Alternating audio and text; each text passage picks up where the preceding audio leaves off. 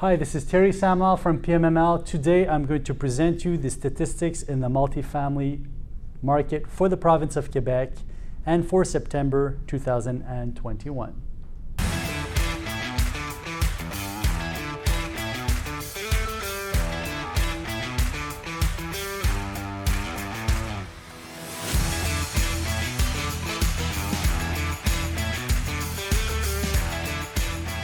So September 2021 is marked by high market volume and high market values also. So basically we're seeing properties in the multifamily market selling at uh, high volume in prices, uh, but there's also a large quantity of transactions that take place every month. So if we're comparing September to the previous month, August, that would be a mistake. Why? Because August um, had very high abnormal transactional volume due to uh, lateness in transactions. We had uh, a lot of transactions that were in the pipeline that were supposed to close in June and July.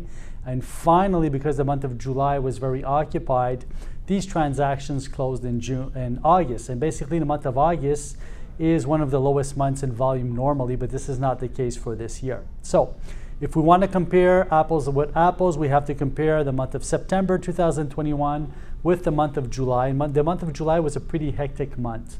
Um, if we're looking at the greater uh, region of Montreal, uh, basically Montreal, the island, and the, uh, the suburbs uh, in the north and the south, we're talking about $426 million in volume. If you're comparing to July 2021, that was $386 million in volume. So basically what's happening right now is we have a large quantity of transactions coming through the pipeline, uh, one shot basically, and that's definitely increasing the uh, quantity of uh, transactions, but also uh, the volume in dollars basically.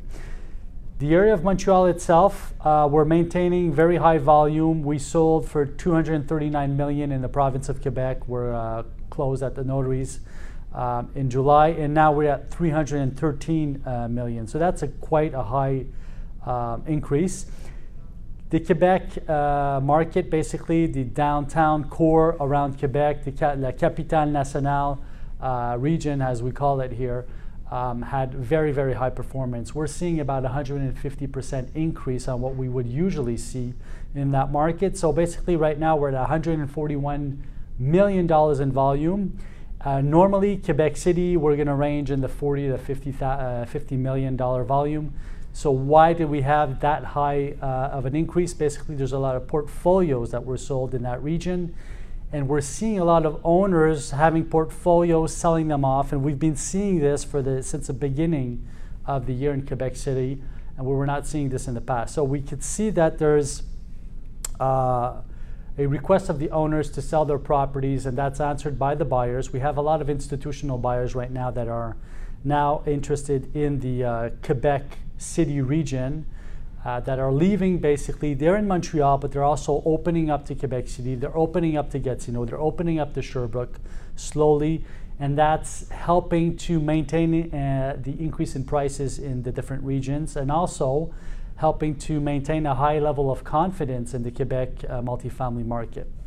If we're going to Gatineau, Gatineau has a 17 million, which is pretty much standard. Gatineau is going up and down. Now, what you have to know about the Gatineau region in the multifamily market is that there's a lot of land that's transacted where basically purchasers are buying pieces of land to build multifamily uh, projects on them and then refinance. So we're not seeing this in the statistics, and that's why the volume for Gatineau is a little lower. But I can tell you right now, we have a team on the ground in Gatineau, and they're very busy amalgamating pieces of land, selling land, and uh, there's a lot of new build coming up in the Gatineau Aylmer uh, region in the next uh, few months and next few years. You're going to see a lot of property going up in that area.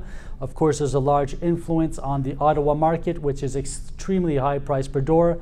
That's right across the Ottawa River. That has a high influence on what we're looking at today. Sherbrooke uh, is still uh, a market that's looked at by many.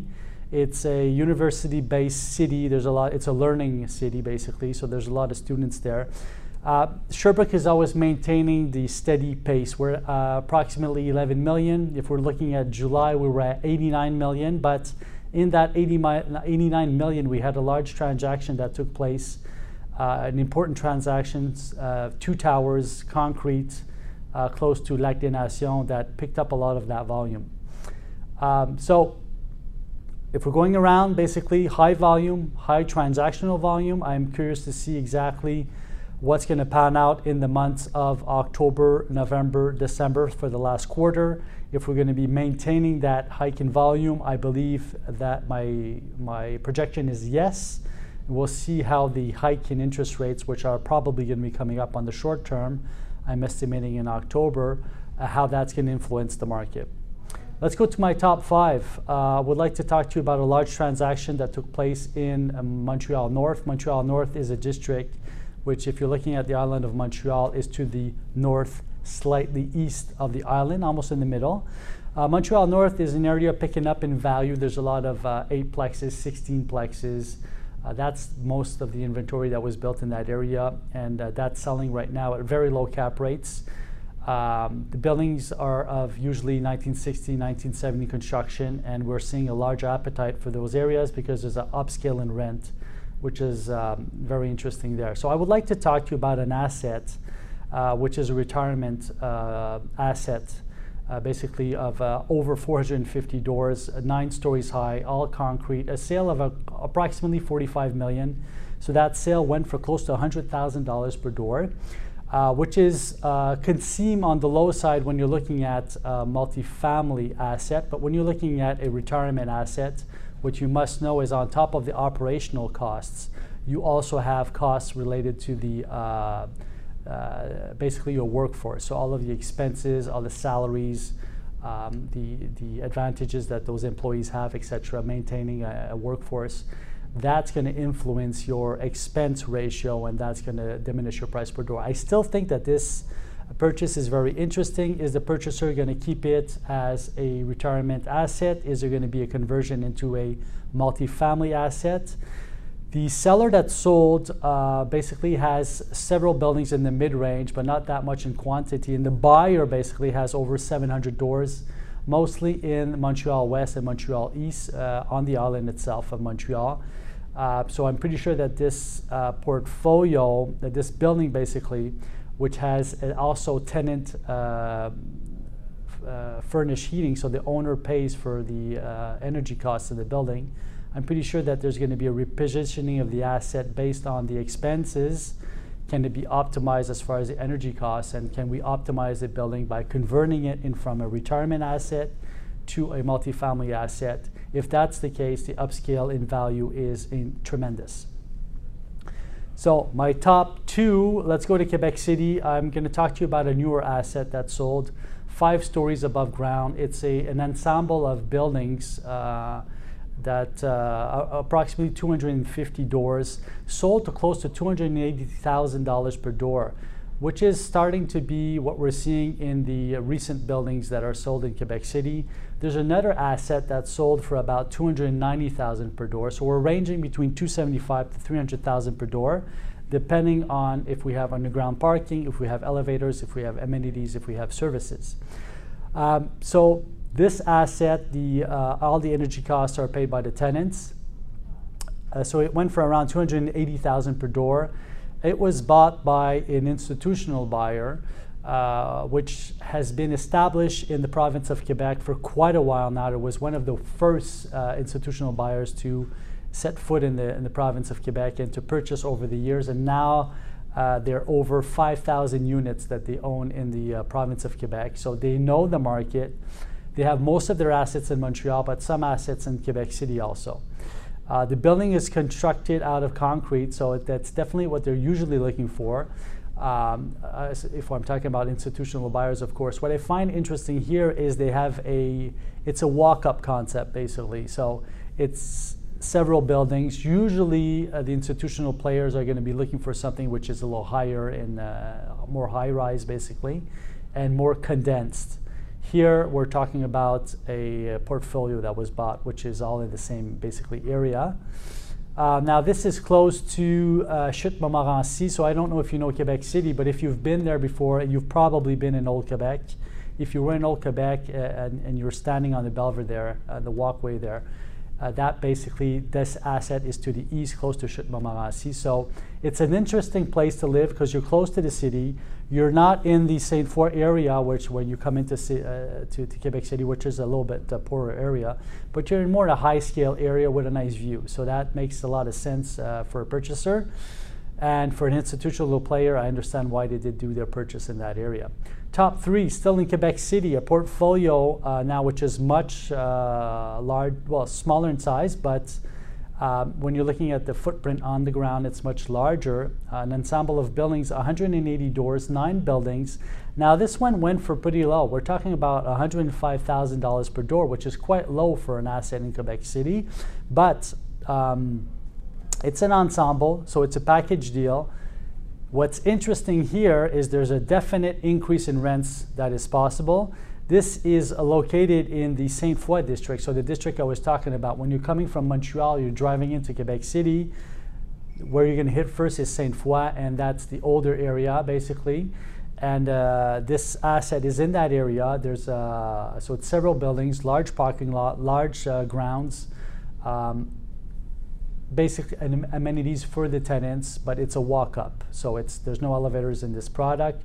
There is an underground pool, etc. But what's interesting here uh, is that the heating is paid is included. So basically, is included in the rent. So at 105,000 per door, if you're going to be coming and going optimize the rent and then optimize the energy costs, you're definitely going to at the refi pick up a lot of value. Ah, top three.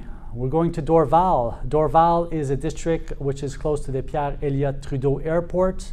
So if you're flying into Montreal, you probably flew over this asset coming over the river and the lake. So this is close to the lake waterfront. Uh, it's a concrete asset. It's uh, 57 doors, six stories high, plus a penthouse floor. Uh, beautiful view. Now the heating and the electricity uh, are included in the, the rent, so there's definitely a, an upscale there possible. This asset went for uh, close to 205,000 per door, which makes more sense for that area, but it's still on the high side if you're comparing to all of the other assets uh, sold in that area in the past year. So, uh, larger building, underground garage, uh, close to the REM uh, train, uh, light train that's being installed right now in the West Island. And also the other thing that you have to know is that it's close to the uh, to downtown Montreal. It's also close to Royalmount, which is a new commercial center that's being built. It's going to be accessible through the REM system. And uh, there's not that many of these buildings sold in that area in a year. So if you're looking at, if you want to buy in that area, you have to go to Dorval, Lachine, uh, you have to go to Pointe-Claire. There's not many assets that were built in Pointe-Claire. It's more of a residential area you have to go to Dollard-des or DDO for, for the, the people that know the uh, acronym. So basically, um, it's interesting to buy. Now, this is, was sold through the same community. Um, the seller is leaving the market, so this is one of his last assets, and the buyer has over 900 doors. So an experienced buyer coming coming in with a lot of weight into the file, with a lot of experience, with the know-how, always does impress uh, the seller. Okay, so now I would like to go to my last asset, and we're going to the Plateau Mont-Royal. Uh, so for those who know the Plateau Mont-Royal, there's a large park in the middle, which is called the Parc La Fontaine. This asset is literally one minute walking distance from the entrance of the park. Uh, so it makes it very interesting. Uh, of course, it's a walk-up asset. Um, now a total of four floors above ground plus an underground floor which is habitated. No parkings. There's no parkings in that area. So most of the tenants uh, are going to be biking and using public transportation. There is the Metro Montréal, which is close by. You're close to Rachel. Rachel is an east-west axis uh, with a bicycle path and a walk path, permitting you to go into downtown Montreal very rapidly by public transportation or by, by biking or hiking, uh, basically, if I could call it that way.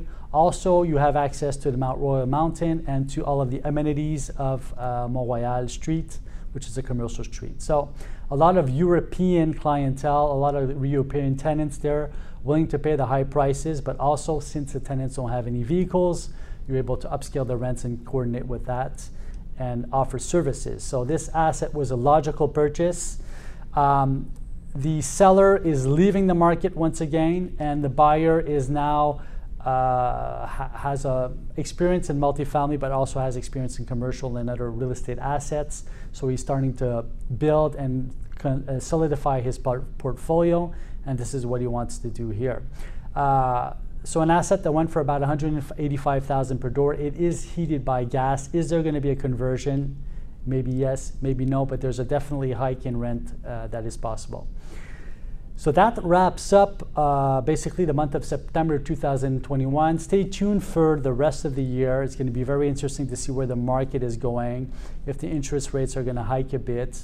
Uh, a lot of the, main, the maintenance of the prices right now in the, the uh, urban areas, the prices are maintained, of course, by external buyers coming into the province, uh, people coming from the rest of Canada pumping in money into the province, institutional buyers maintaining the market high and maintaining the confidence in the market high. Uh, and also, uh, there's a definite uh, large amount of money coming from equity that has been refinanced on the short term that's coming into the market that was, has been refinanced since the month of December last year. And that money is coming, being pumped back into the uh, multifamily market. So stay tuned. Please uh, follow us on pmml.tv for all of the uh, information content. We also have the website uh, pmml.ca where you're going to see all of our assets that are for sale. Uh, come and see us on our dedicated uh, land sales site, which is landdev.ai. I'm always available to answer any of your questions personally. Just send me a, a note, an email, or leave me a message. I will be glad to answer your questions. We'll see you next month. Thank you very much.